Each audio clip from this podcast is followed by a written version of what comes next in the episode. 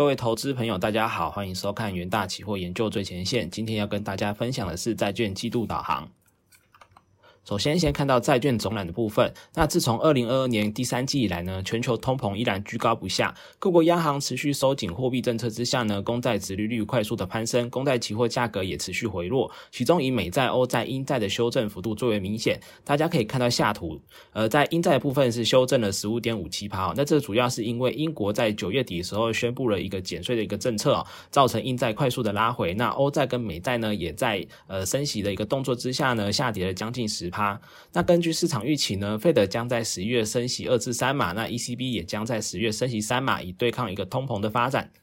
在利率总览的部分，呃，因为全球通膨持续高涨，欧美等国央行加速收紧货币政策，那公债利率呈现一个明显上行的一个趋势。那中间有一段下跌的趋势，是主要是因为市场担忧经济出现衰退，避险买盘进驻，时债券值利率至高点拉回。但随后在各国央行持续升息之下，呃，各国的殖利率则持续的一个攀升。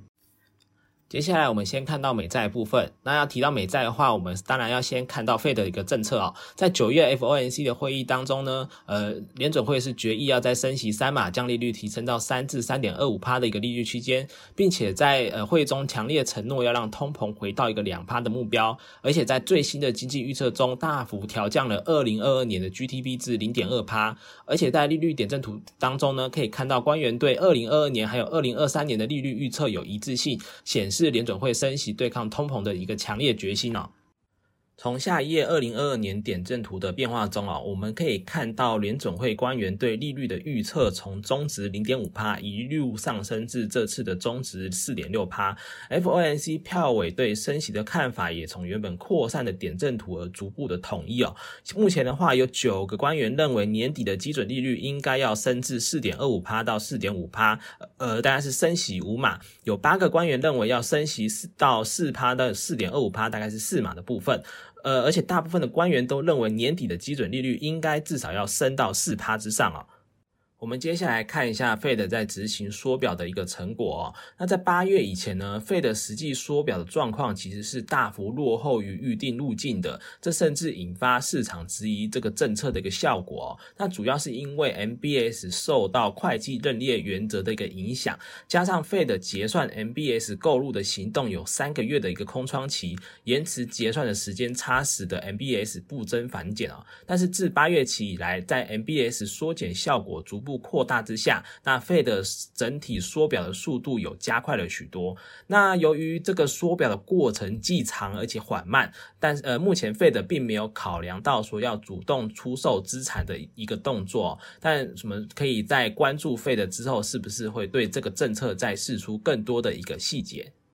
在 CME 提供的 Fed Watch 可以看到，十一月升息的几率已经来到九十九点四趴哦。那这部分的话，其实主要是因为 CPI，呃，九月的 CPI 是高于市场的一个预期哦，使得升息三码的几率就直接飙升到九十五趴之上。那其实，在呃各个官员的。的谈话中呢，不管是在 CPI 公布前还是 CPI 公布后，都是一个比较偏阴的一个态度哈。像是十月六号，Master 有提到说，联准会需要让实质利率转为正数，并且保持一段时间以降低通膨，而且他明确的指出说，明年并不会有一个降息的动作。而联总会副主席布兰纳德则稍微的呃比较鸽派一点，他有提到说升息的部分要在整体经济中传导是需要一些时间的，但是联总会会呃审慎评估这些经济数据，以确定之前升息有抑制通膨的一个效果，再去决定未来一个升息的步伐。但是呢，在 CPI 公布后，联总会理事库克则直接表示说，呃，我们联总会应该要避免一个走走停停的升息方式，就是直接收紧政策，然后直到通膨有。有真正下降的一个趋势。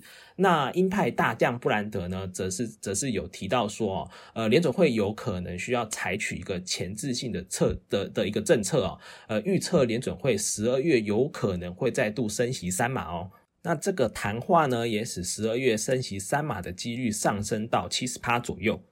接下来我们看到美国经济的部分哦。首先先看到美国物价，也就是 CPI 的部分。那九月 CPI 续降，但是核心的 CPI 仍然在创高。那呃，九月 CPI 续降是主要是因为食品与能源价格持续的放缓。那但是呢，在核心 CPI 的部分，房屋项目占比大概是三十到四十趴左右。那房屋项目的话，持续的推升核心通膨创高。目前购屋跟租屋的供需是非常的紧绷的。那整体的升息。效果要传导到一个房屋项目的部分的话，还需要一些时间呐。那再看到右边 CPI 年增率细项的一个部分哦，可以看到房屋的部分是呃今呃这个九月的年增率是六点六趴，高于上个月的一个六点二趴。其中所有权人约当租金的年增率上升到六点七趴，租金的项目年增率则上升到七点二趴哈。那可以显现说，房屋项目的话还是呃呃一直在推升核心 CPI 创高。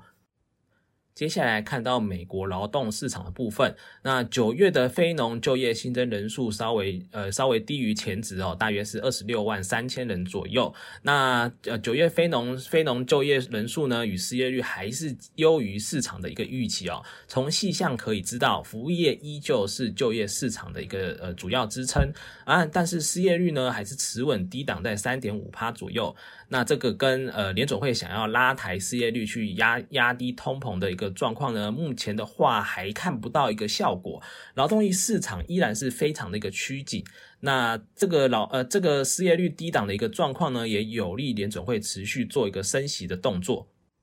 那在美国消费的部分呢？九月美国零售销售绝对值高档震荡啊，呃，整体来说的话，月增零趴，年增八点四一趴。那主要是因为通膨居高不下和联准会一个紧缩政策抑制了一个商品需求，使九月零售销售意外保持不变啊。在呃在细项的部分呢，呃，与服务业较为相关的电子商务、商店、百货、餐饮业之类的，呃，续创新高。但是耐久材商品，像是汽车、建筑园艺、家具，则略为降低哦。未来在积极回升的一个背景之下，年增率依旧会被压抑。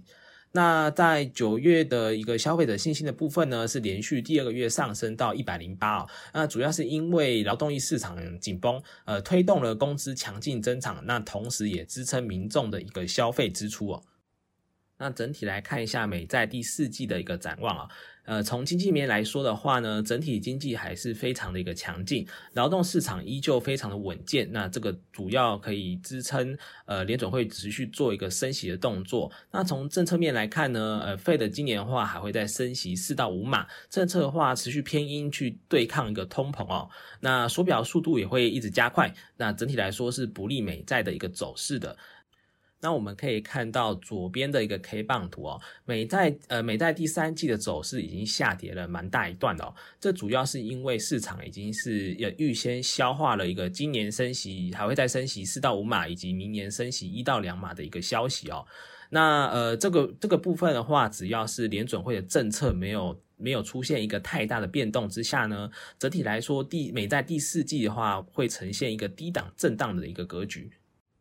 那我们接下来呢，再谈谈欧债的部分。那在呃欧洲央行 ECB 的九月的会议重点呢，ECB 也是决议升息了三码，而且在疫情紧急购债计划呢，将会呃持续到二零二四年底，并且大幅的上调一个通膨的预期，而且调低了一个经济成长的预期哦。那可以看到说，我们在他们在一个二零二三年的话，明就是从呃原本的二点一帕调降至零点九帕，那这个呃降幅其实是蛮蛮大的。那从近期官员的谈话中呢，也可以看到他们呃频频在说，呃，欧洲央行应该要快速的升息，那下一次要强有有力的升息，或是说要呃呼吁央行去缩减一个债券的一个持有量哦，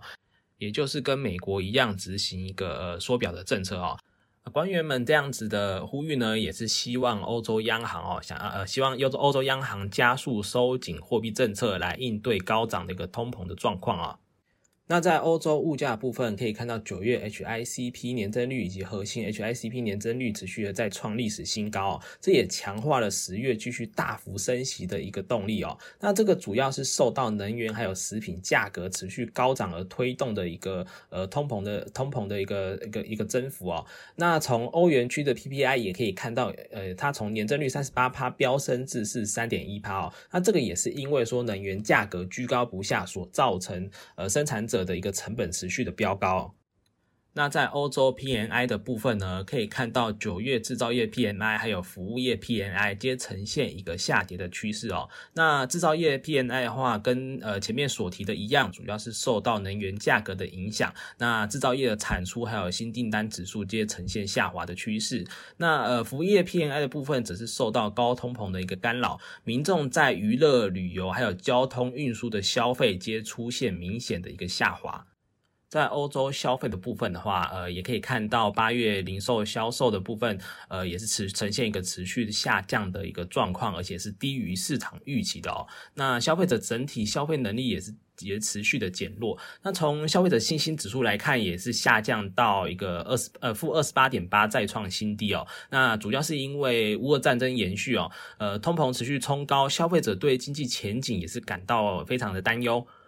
最后，我们来看看欧债第四季的一个展望哦。呃，欧元区经济方面受到乌尔战争延宕，还有物价高涨的影响哦。呃，H H I C P 续创历史新高。虽然说劳动市场上稳，但是民众的消费力道持续的呃下降，整体来说经济前景并不是这么的好。那从政策面来看呢，ECB 九月已经升息三码，呃，而且它有透露出未来将会依照经济数据去进去持续升息。目前市场的话是预期十月会议会升息三码的几率是最高的。那未来的话，有可能会再进行一个缩表的政策。那呃，整体来说的话，也是不利欧债的一个走势。